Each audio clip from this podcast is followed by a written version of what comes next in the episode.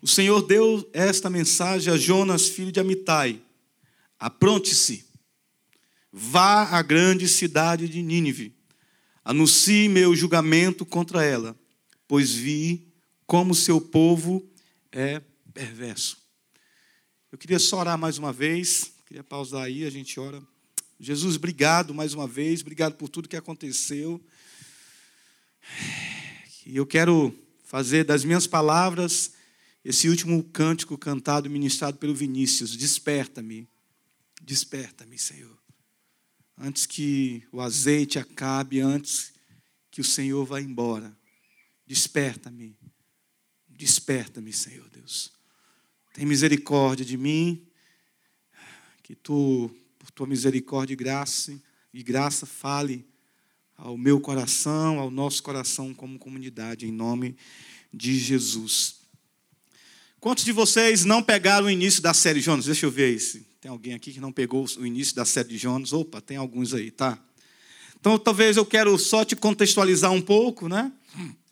Ah, o que está acontecendo aqui? Quem é esse cara? Por que, que aconteceu o que aconteceu? Então, ah, Deus é um Deus de missão. Ele, ele, quando você vai ler a Escritura, você vai ver que, é, diferentemente do que pensam algumas pessoas, Deus ele não está ausente da sua criação. Deus ele não está estático vendo a sua criação perecer, o mundo se destruir e Deus simplesmente olhando e dizendo assim: Olha, não vou me envolver nisso não. Ah, Deus não é esse não é esse tipo de, de, de ser. Pelo contrário, ele se envolve diretamente com a sua criação. Ele está extremamente ligado com isso ele se, se preocupa comigo e com você. Então Deus não está ausente. E por Deus não estar ausente, porque, porque Deus não está ausente da história ou da sua criação, Deus ele é um Deus que é revelado na, na palavra de Deus como Deus em missão. Então esse Deus ele tem um coração missionário. Ele é, ele é um, um Deus que, que, que olha para a sua humanidade e vem, ao, e vem ao encontro da sua criação, dessa humanidade, para ter relacionamento. Esse Deus ele é um Deus relacional. Então, por esse Deus ser um Deus em missão, é, ele lança um desafio para esse profeta. Eu queria só, talvez, ver algumas coisinhas de como esse Deus que está em missão, ele vem ao encontro do homem. Então, quando você vai logo no livro de Gênesis, você vai ver que o homem peca, se esconde, e quem é que vai atrás? Deus. Caim mata o irmão, quem vai atrás? Deus.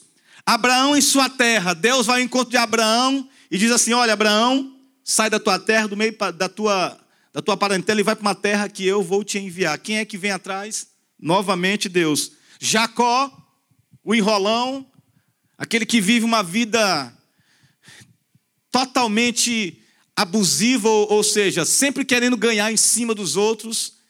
Mas quem é que vai atrás de Jacó? Lá está Deus novamente atrás de Jacó, ali no vale de Jabó, que acontece algo lindo. Então, a gente pode perceber desde o início, desde o Gênesis, que esse Deus ele é um Deus que vem ao nosso encontro. Isso pulsa no coração de Deus por nós, desde a queda. Deus não desistiu de nós. E aí Deus convida esse homem chamado Jonas, que é um profeta. Então Deus fala com o profeta. Deus, no capítulo do início de Jonas, Deus, a, a, a, a palavra é essa: o Senhor Deus, ou o Senhor deu esta mensagem a Jonas. Quem se apresenta? Deus a Jonas. Deus fala com o profeta. E esse e, e, e, esse mover-se, esse mover de Deus, ou essa fala de Deus a profeta, é uma fala de, de que o profeta ele tem que se levantar imediatamente e correr e ir e anunciar e cumprir o propósito que Deus o chamou para fazer, que é anunciar a verdade e o oráculo de Deus. Mas algo surpreendente acontece. Talvez em toda a história você não vai ver nenhum profeta que ouviu a voz de Deus e disse: Eu não vou fazer, eu não vou falar, eu vou me calar ou eu vou fugir, como fez Jonas. É interessante que você começa a perceber uma personalidade esquisita de Jonas, no mínimo esquisita. Jonas ouve a voz de Deus e foge. Ele é o profeta. A sua responsabilidade é anunciar a verdade de Deus. Mas deixa eu falar um pouco quem é esse camarada. Jonas era um profeta, filho de Amitai, que viveu numa época governada por Jeroboão II, uma época inclusive próspera ah, para Israel. Então, ah, os seus territórios estão se expandindo, a, a nação está próxima, mas está acontecendo um negócio esquisito. A nação está vivendo uma frieza espiritual terrível. E o interessante é que Jonas é, é esse profeta que Deus falou com ele que iria expandir o território da nação de Israel. E Jonas, quem sabe, é aquele camarada que, para onde ele passa, por onde ele caminha, por onde ele anda, ele é aquele que é reconhecido no meio do arraial do seu povo. Possivelmente Jonas passa e alguém diz assim: Olha o profeta, um homem de Deus, profeta, vem cá, vem comer aqui em casa, vem para a mesa, vem tomar um café. Esse é homem de Deus. Jonas tem um certo prestígio diante da nação, porque ele falou e, a, e, de fato e de verdade a palavra se cumpriu. Então Jonas é esse homem que tem certo prestígio ah, diante de Israel, diante do seu povo. Mas Jonas nessa caminhada, ele comete alguns erros que são erros que a gente percebe desde quando Deus chama Israel. Porque quando Deus chama Israel, queridos, Deus chama Israel pequena, a menor de todas, e dá uma missão para Israel por meio de Abraão. O que é que Deus fala por meio de Abraão? Que serão benditas todas as nações da terra por causa da aliança que Deus está fazendo com Abraão. Então, a partir dali, Deus chama Abraão, dá essa promessa, e Abraão tem filho, e que tem netos, e que tem bisnetos, e, essa, e, e, esses bisnetos acabam que se tornando uma grande nação, e vocês conhecem, e vão lá para José. José vai para o Egito, e o Egito, por um tempo, é próspero por causa de José, onde Deus usa, e os judeus crescem, mas agora acontece que os judeus são tão numerosos, um outro rei se aposta do Egito, e a nação agora egípcia egípcia não conhece, não, não sabe mais quem é José. E vocês sabem o que, que acontece. Mas essa nação cresce ali ah, no Egito em meio à perseguição, em meio à ameaça de infanticídio, mas eles conseguem sobre, sobreviver miraculosamente por causa da mão divina que está sobre eles. E agora Israel, ou essa nação que está se formando ali, é, é liberta com mão poderosa. Mas essa mão poderosa que se manifesta no Êxodo é para que essa nação, que é pequena, que é frágil, possa proclamar que existe um Deus que criou os céus, a terra e o mar, e que esse Deus é todo-poderoso. E eles, como essa nação, deveriam proclamar esse Deus aonde passassem. Mas acontece o contrário. Acontece um problema. Israel ele não entende bem a mensagem. E por eles não entender a mensagem, o que, é que eles começam a achar? Eles começam a se achar superiores a outras nações. Então eles começam a olhar para as outras nações como nações que não merecem absolutamente nada, e principalmente ter o mesmo Deus.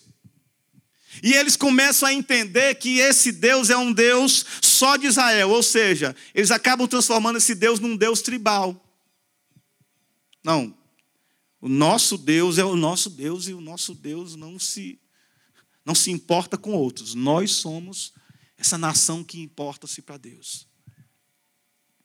Então imagina só, Israel vai aprendendo e vai crescendo com esse pensamento. Horas e outras Israel está lá em cima adorando o Senhor, outras horas e outras eles estão embaixo, numa frieza espiritual. Então Jonas vem para esse contexto num período, ele cresce com esse contexto. Então o que é que Jonas acaba aprendendo? Que ele é, a nação de Israel é a nação dos olhos de Deus, é a menina, e ninguém mais merece ter o Deus de Israel, só Israel. Jonas é um nacionalista, ele dá a vida por sua nação. Então ele cresce com essa certeza de que Deus só olha para Israel. Mas Jonas recebe uma missão que possivelmente é a primeira missão de um profeta. De um profeta na Bíblia, é, é, a, missão de Jonas é a missão diferente de todo profeta na Bíblia. Porque enquanto os profetas eram chamados por Deus para denunciar os pecados da, sua, da, da, nação de Israel, Jonas é chamado para denunciar os pecados de uma outra nação. quando Jonas ouve aquilo, ele diz assim: Como assim? Os assírios. Aí deixa eu falar para você quem eram esses assírios. Deixa eu relembrar para você quem eram esses assírios. Os cabras não eram brincadeira, não. Os assírios eram um povo perverso. Eles tinham várias maneiras de matar o outro com muita dor. Eles eram tão maus, irmãos, que quando o governante, algum governante de alguma cidade, ouvia que os assírios iriam invadir a sua, a sua, a sua cidade, a sua terra, o governante daquela cidade ia diante da sua, da, do seu povo e diria: Vamos fazer um suicídio coletivo aqui, porque os assírios estão vindo. Tal era o tremor que essa nação infligia sobre sobre aqueles que eles iriam perseguir e matar. Os assírios eles eram tão perversos que ele cortava o braço de um camarada e a perna, o braço direito, o braço esquerdo e a perna direita e ficava zombando da cara do cara ali, brincando com ele. Eles usavam vários tipos de morte terríveis. Empalamento, eles enterravam um cara vivo e esperavam que as aves iam lá tirar os olhos do cara. Então, imagina só, por onde eles passavam, eles deixavam um rastro de morte. Terrível, terrível. Então, quando ouviam, ouviam que os assírios estão vindo aí, temor total, irmão, geral. E é para essa nação que Deus chama Jonas. Então, possivelmente você entende um pouco do contexto, por que, que Jonas foge? Por que, que Jonas possivelmente pensa e diz: o quê? Pregar para eles? E o pior é que Jonas sabia que haveria uma profecia onde Deus iria usar os assírios para ser juízo sobre Israel. Então imagina só a sinuca de bico que Jonas agora se encontra. Deus o chama e Jonas ele ele ele ele tá tão ele está tão incomodado com o que Deus pede para ele que ele ignora algumas coisas. Porque o que, que o profeta, qual era a função do profeta? Algumas coisas. Anunciar as palavras de Deus e seu juízo. Viver uma vida santa e separada. E obedecer o Senhor em tudo. Essas eram algumas das funções que, que o profeta ele deveria fazer, ou ele deveria viver sob essa ótica. Mas Jonas ele ignora essas coisas. Ele foge. Ele vai embora e diz: de maneira nenhuma. Quando se pensa nesse aspecto, isso é uma réplica do que Israel, como nação, deveria ser. Então, aquilo que Deus chama Jonas era o que Israel deveria ser para o mundo, anunciar o Salvador. Deus chama Israel para ser o seu povo e revelar seus feitos entre todas as nações. Deus nunca quis ser um Deus tribal mas a partir de Israel se revelar a todos os povos. É isso que Deus queria. Sua promessa era sempre e será sempre de proporções globais. Lembra de Apocalipse capítulo 7? Quando nós lemos ali, é uma grande multidão de todos os povos, tribos, línguas e nações diante do trono. É uma multidão incontável. Porque o evangelho, irmão, é para todos. Não é para um povinho, não é para alguns, mas é para todo mundo. Todos. Quando Deus fala com Abraão, ele diz assim: Em ti, ó Abraão, em ti serão benditos o quê? Todas as nações da terra. Salmo 2,8 diz assim: Basta pedir, lhe darei as nações como herança, a terra inteira como sua propriedade. Então, o que a palavra de Deus nos diz é que o evangelho é para todos. E o chamado de Israel, que Israel falhou, era para todos. E quando Deus chama Jonas, Deus não chama Jonas para o seu povo, porque Jonas já é esse instrumento para o seu povo, mas Deus agora dá um outro, um, uma outro, um outro chamado, uma outra ênfase no chamado de Jonas para fora. Jonas, vai para fora.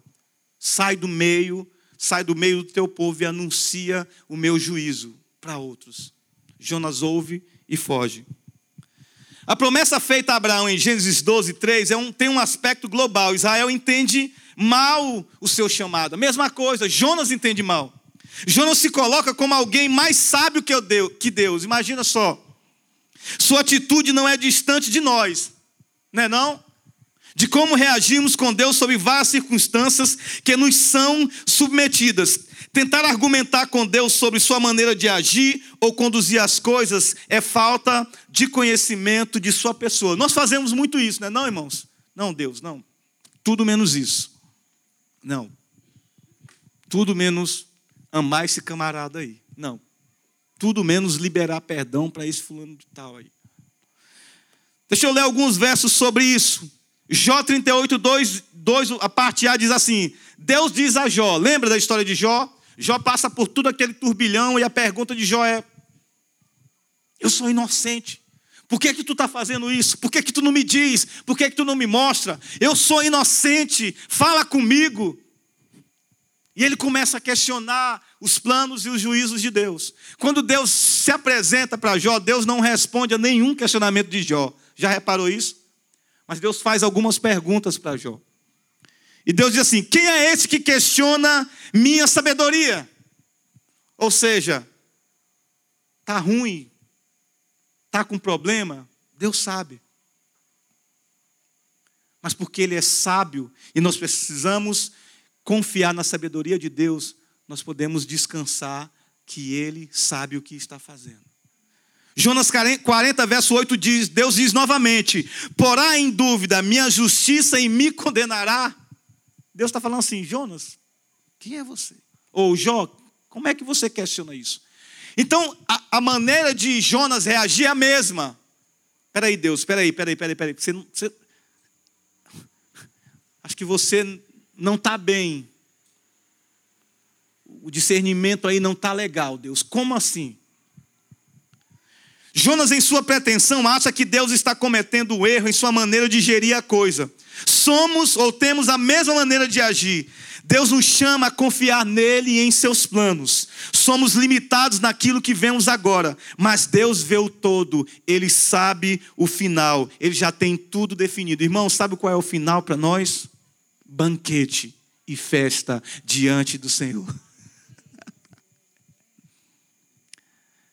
Mas enquanto a gente tenta entender os planos de Deus, a gente peca, a gente desconfia. Deixa eu falar a historiazinha aqui, bem interessante, nessa busca de Deus pelo profeta. Jeffrey Dahmer, não sei quantos já ouviram falar, ele foi um serial killer.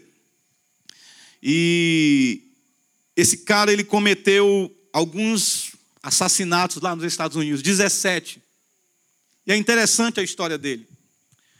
Porque ele era um rapaz, é, ele era homossexual e ele tinha um, ele tinha um desejo diferente na perspectiva de, da sexualidade. Ele seduzia os homens, levava os homens para seus, seus apartamentos, e quando chegava lá, ele matava esses homens. E ao matar esses homens, ele tinha sexo com esses homens mortos, com os corpos mortos.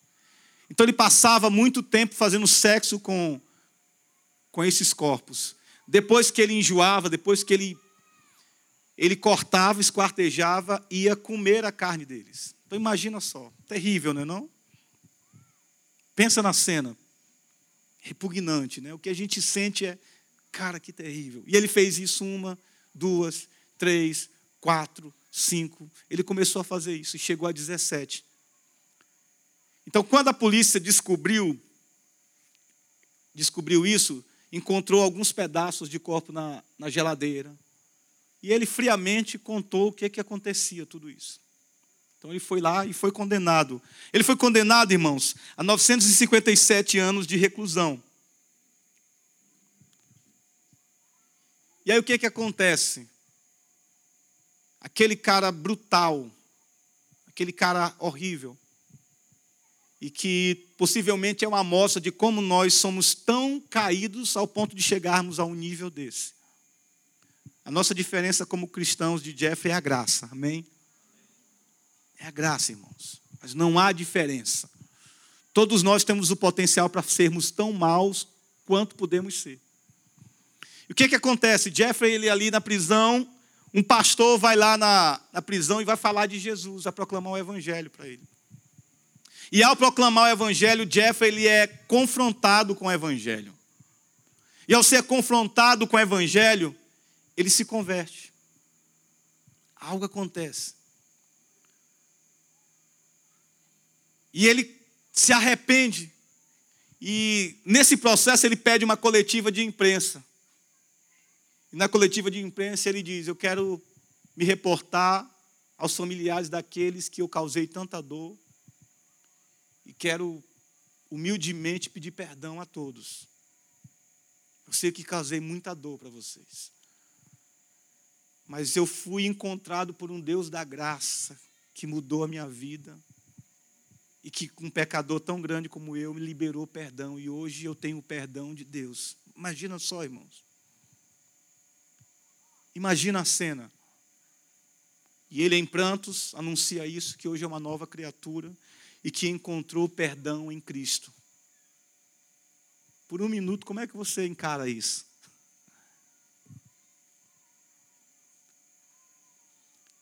E depois daquilo dali termina, ele vai caminhando e aprendendo mais sobre Jesus, desenvolvendo sua fé. Mas um camarada o pega num, num, numa, numa cozinha lá da, da, da prisão e o assassina e, e, e, e tira a vida dele. Porque ele dizia, cara, você não pode ter o perdão de Deus. O colega de classe tinha assassinado a esposa e mais alguns. Mas ele se achava mais justo do que Jeffrey. Por que, que eu estou contando isso? Porque é algo muito similar àquilo que Jonas fez. A maneira como Jonas reagiu. Ele, vai, ele olha e diz assim: todos menos os ninivitas. Todos menos os assírios. Não, eles não. Não tem perdão para eles. Não tem graça para eles. Não tem misericórdia para eles. Mas vamos voltar para Jonas. Deus, Deus ele, ele, ele vai e persegue Jonas. Aquilo que eu comecei a falar, Deus é um Deus em missão. E Deus vem ao nosso encontro. Não há como fugir. Aquilo que Deus começa, irmão, ele não ele não ele não descansa enquanto não termina. E Deus deu uma mensagem clara para Jonas: Vai ao povo de Nínive e anuncia a minha palavra. Jonas foge. Mas o que é que acontece? Eu acho que não há nada que mais nos quebrante, irmãos, do que tormentas, do que dificuldades, do que problemas, do que a maneira como passamos pelo, pelo deserto da vida. E quando Deus vai em encontro de Jonas, Deus faz isso com Jonas. Deus manda uma baita de uma tempestade. E essa tempestade pega aquele barco de, de assalto. Jonas está lá naquele barco, dormindo, talvez tentando esquecer do momento, tentando esquecer daquilo que é o seu chamado, ele está dormindo. E aquela tempestade pega e balança aquele barco, aquele navio, de uma maneira que os marinheiros talvez nunca passaram por aquilo. A desgraça alcança aqueles que são inocentes, por causa daquele que deveria obedecer a um chamado. Eu queria só fazer uma aplicação nesse momento aqui da história, que é o seguinte: quando você ignora, ignora, irmão, o chamado de Deus, você é uma desgraça para você e para aqueles que estão perto de você. Quando você ignora o chamado de Deus, você se torna uma desgraça para você e para aqueles que estão perto de você. Misericórdia, Senhor. Misericórdia. Porque aqueles marinheiros começam a perder seus bens materiais. Eles começam a ficar, meu Deus, o que está acontecendo? O que está acontecendo? E começam a clamar pelo seu Deus. Jonas, nesse momento da história, se assemelha ao filho pródigo. Rebelde, ele quer viver a sua maneira e fazer sua vontade, sem se importar com o pai. Assim como o filho que decidiu viver longe e viver a sua maneira, Jonas agiu da mesma forma. Jonas questionou a sabedoria de Deus. Era como se ele dissesse: O Senhor não sabe o que está fazendo. Deus, tu não sabe o que está fazendo. Ao lançar uma tempestade fortíssima, Deus se revela Senhor sobre todas as coisas, sobre a natureza. Ele controla tudo, inclusive a tempestade, inclusive a tempestade que você possivelmente está passando na sua caminhada hoje. Deus controla isso aí, irmãos. Ele está no controle. Quando fugimos da vontade de Deus, somos uma desgraça para nós e para aqueles que estão perto de nós. Isso é uma advertência, irmão, muito séria. Fugir dos propósitos de Deus causam consequências terríveis e muitas vezes irreparáveis. Aqueles marinheiros não, não conseguiram resgatar aquilo que eles perderam durante a tempestade. Não, não se pode. Não pense fugir daquilo que Deus tem para você. De maneira nenhuma. Aqueles homens tiveram perdas materiais e quase perderam suas vidas por causa do profeta Fujão. Ainda assim, Deus ensina por meio daqueles homens pagãos, descrentes, que apesar de não serem cristãos, ainda assim são pessoas dignas de respeito e de serem consideradas. Isso é uma advertência para mim e para você. Lembra que, que, como é que eles reagiram? Eles falaram assim: eles começaram a orar aos seus deuses, foram lá no porão, acordaram e falaram assim: Como é que tu dorme? Ora aí por nós. Eles estão preocupados não individualmente consigo mesmo, mas eles estão preocupados com todos o barco. Ele diz assim: se tiver uma chance de algum Deus nos atender, vamos lá, quem é o seu Deus? Clama aí, chama aí. Ei, cara, tu está dormindo? Clama ao teu Deus para ver se esse Deus ouve, porque a gente está desesperado. A gente não sabe o que fazer. Jonas 1,8 diz: Porque essa terrível tempestade veio sobre nós? Eles perguntam para Jonas. Perguntaram: Quem é você? Qual a sua profissão? De onde você vem? Qual a sua nacionalidade? Quando os, quando os marinheiros fazem essas perguntas, eles querem identificar qual divindade Jonas acredita. E segue. Naquele contexto, irmãos, o Deus que você adorava e sua identidade, eles eram, eles estavam conectados. Os marinheiros sabiam que a identidade está sempre enraizada nas coisas para as quais olhamos em busca de salvação, nas coisas às quais prestamos fidelidade, prestamos fidelidade última. Perguntar quem és tu é perguntar de quem és. Saber quem você é significa saber a quem você se entregou e o que o controla e no que você confia acima de tudo. Certo teólogo disse uma vez é, que Jonas se identifica primeiro sob o ponto de vista étnico. E só então, sob o ponto de vista religioso, podemos inferir que sua etnia é o fator mais preponderante em sua identidade pessoal. Lembra quando eu pergunto para Jonas quem é você? Ele vai dizer assim: Eu sou judeu. E depois ele diz: Eu sou servo do Deus Altíssimo. Ele não diz assim: Eu sou servo do Deus Altíssimo e eu sou judeu. Qual a sua profissão? Vem da palavra, vem de uma palavra hebraica chamada melaca. Um autor ou um teólogo chamado Jack Sazon, ele diz uma coisa assim: ele diz assim, a intenção que os marinheiros estavam perguntando a Jonas não tem a ver apenas sobre sua carreira, mas sobre sua missão e propósito na viagem e na vida. Estavam perguntando: qual é a tua missão de vida e qual é o seu propósito, Jonas? Qual é o teu propósito de vida, Jonas? Qual é a tua missão? Fala para a gente aí. A resposta de Jonas, ela revela um dos seus pecados, idolatria, irmãos. Jonas era um idólatra, porque ele idolatrava a nação acima de Deus. Ele amava mais o ser judeu do que ser profeta do Deus Altíssimo, do que ser filho do Deus Altíssimo. Eu sou judeu. Eu sou judeu. Jonas começa a dar alguns passos sobre sua atitude. O temor dos homens os leva à pergunta: o que devemos fazer com você? Na resposta de Jonas. Os homens pagãos mostram dignidade e respeito para com o profeta que é culpado pelo que está acontecendo. Acontecendo. Jonas parece mudar de atitude e pede para ser jogado no mar.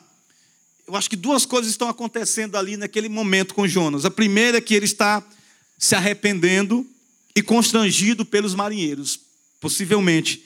A segunda, ele prefere morrer ao anunciar o evangelho da graça aos assírios. Eu acredito mais na segunda. Jonas ele prefere ser jogado do que anunciar o evangelho da graça. Assim como o colega do Jeffrey, lembra? Perdão para você, de maneira nenhuma, tu é pior do que eu.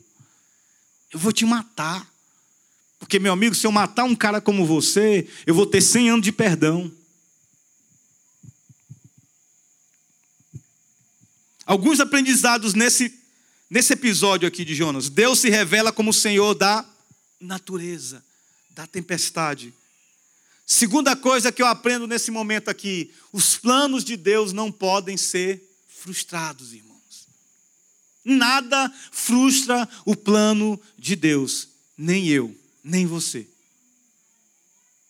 A terceira coisa, ele fará de tudo para buscar o perdido, irmãos. Deus fará de tudo para buscar o perdido. Tudo. Jonas é jogado no mar. A tempestade se vai. Os marinheiros sofrem com isso. Eles dizem assim: Senhor, por favor, não impute sobre nós a morte desse homem. Aqueles caras têm uma sensibilidade para com o outro maior do que o profeta, que era um homem de Deus. Eles não fazem um voto por, no meio da tempestade. É interessante notar isso. Porque quando eles votam, eles vão dizer: Olha, Senhor, nós iremos te adorar agora. Eles queimam sacrifício e adoram o Senhor. Eles não votam e eles não se arrependem no meio da tempestade, mas quando a tempestade passa, há uma conversão, há uma salvação daqueles homens ali. Porque eles conseguem reconhecer, mesmo diante de um profeta como Jonas, que há um Senhor todo-poderoso. Deus não vai, não vai de maneira nenhuma deixar o perdido, irmãos. Ele vem atrás, ele vai atrás. Filipenses 2,13 diz que Deus é quem opera em nós tanto o querer como o efetuar. Algumas aplicações sobre isso é: Deus está em missão, Deus vem ao nosso encontro, Deus não irá recuar em seus planos e propósitos, Sua vontade será feita. Sua vontade será feita. Deixa eu falar algumas coisas sobre esse episódio aqui. Em Mateus ah, 16, 4, ah, Jesus falou aos, aos fariseus que o sinal, o único sinal que, eles iria, que ele iria mostrar para eles era o sinal do profeta Jonas. Que sinal é esse? O que, que Jesus quis dizer com esse sinal? O que, que quer dizer, ou qual é. É interessante quando você pergunta: o que, que, o que, que você lembra no livro de Jonas? A baleia. É o peixe. Não, é, o homem passou lá três dias, não foi dentro da barriga de um peixe. Mas é interessante que isso é só o, um pouquinho da, da, do livro. Mas há um sinal para nós sobre esse episódio de Jonas ser jogado, lançado ao mar estar dentro ah, daquele peixe e passar três dias. Toda a escritura de Gênesis e Apocalipse, ela aponta para quem? Para Cristo. No episódio de Jonas, eu acho lindo isso daqui. Cristo é revelado, irmãos. Quando a tempestade está acontecendo, isto é nitidamente Deus em fúria contra o profeta. A imagem de um Deus que se ira parece ser uma afronta nos dias de hoje. Né? Se você pergunta assim, ei, Deus se ira, alguns dizem assim, Deus não, Deus é amor. Deus não fica chateado. De maneira nenhuma Deus se ira. É... Deus é só amor. Mas deixa eu ler alguns versículos para você. Salmo 7, 11 diz assim: Deus é justo juiz, todos os dias ele mostra sua ira contra os perversos. Isso é a palavra de Deus que está falando. João 3,36, a gente aprende muito João 3,16, né? Porque Deus amou o mundo de tal maneira que deu o seu Filho unigênito para que todo aquele que nele crê não pereça, mas tenha a vida eterna. E a gente se regozija, é isso mesmo, é regozijar nisso. Deus ama intensamente, que se entrega, que, que entrega seu filho. Mas a gente não lê ou não decora João 3,36. E quem crê no Filho de Deus tem a vida eterna. Quem não obedece ao Filho não tem a vida eterna. Mas o que, que acontece? A ira de Deus permanece sobre ele. Opa! Opa! A Bíblia que fala sobre isso. Esse evangelho moderno que a gente ouve na TV, ou esses pregadores novinhos que estão aí falando que você é o, que você é o centro do amor de Deus.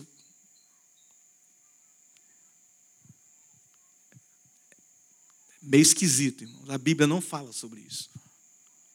O episódio que acontece ali é justamente Deus se arremetendo em ira sobre o profeta. Deus está irado e vem para julgar.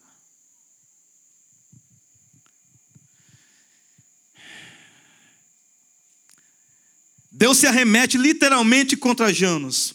Isso nos revela algo. Quando Jonas é jogado no mar, a ira de Deus é apaziguada e a vida dos marinheiros é salva. Alguma semelhança? Você se lembra de algum episódio que aconteceu assim, irmãos? Lembra sobre Cristo no Calvário?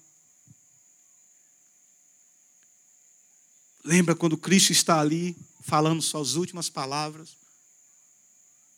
Toda a ira de Deus é derramada sobre Cristo por minha causa e por sua causa. Ali acontece o que alguns teólogos chamam de a grande troca. É quando a justiça de Cristo pela fé vem para mim e a, e a minha pecaminosidade vai sobre Cristo. O episódio onde Jonas é jogado no mar e tudo se transforma em calmaria é uma ideia de que aquilo que Jesus fez, onde Deus vem para nos julgar, e por causa de Cristo Ele não nos julga, mas Ele nos aceita. É isso que Jonas está me ensinando nesse momento. De que há uma graça em Deus por meio de Cristo, onde a ira de Deus é apaziguada por causa do sacrifício santo do seu filho. Eu não sei como que você pensa no evangelho, irmãos, mas eu me tremo diante dessa notícia. Porque o que o evangelho me diz é de que eu não sou ao mesmo tempo que eu sou amado de Deus, ao mesmo tempo Deus vem sobre mim com ira por causa da minha pecaminosidade, por causa do meu pecado. O sinal que Cristo nos revela nessa passagem de Jonas é que Jonas é lançado no mar e há calmaria por causa do profeta que está em pecado e é lançado no mar. E ele passa três dias, porque aquele que recebeu a ira divina, que era minha, que era sua, passou três dias, mas ele ressuscitou, irmãos. Ele ressurgiu e ele está vivo, para que esse caminho que agora fosse, foi aberto, eu tenha acesso e entre pela graça e pela fé no nome de Jesus Cristo.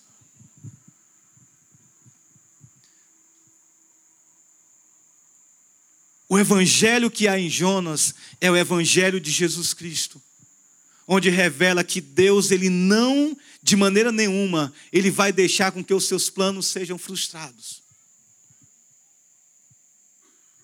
Deus não vai deixar, irmãos.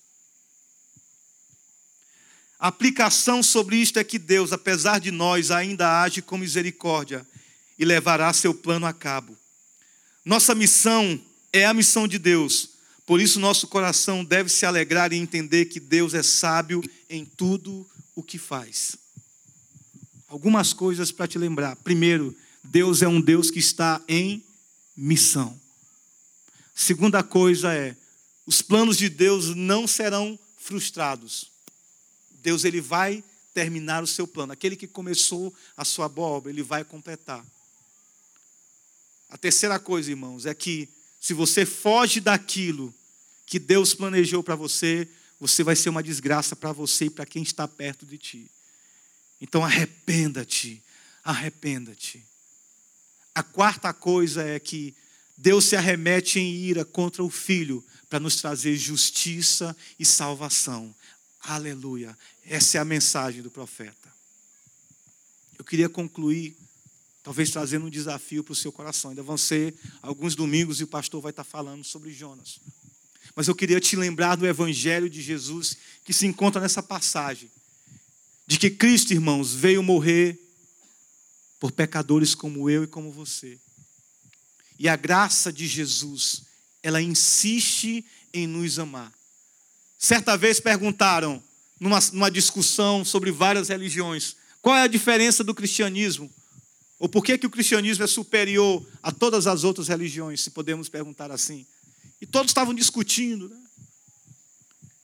E C.S. Lewis chegou e perguntou assim: o que é que estão falando aí? Ah, então, perguntaram sobre isso. Ele disse: Ah, é fácil, é a graça. A graça de Jesus é uma graça que não só me aceita como sou, mas me transforma diariamente para me tornar semelhante a Jesus. A graça de Jesus não tem a ver com, ah, eu continuo sendo pecador, aleluia, de maneira nenhuma.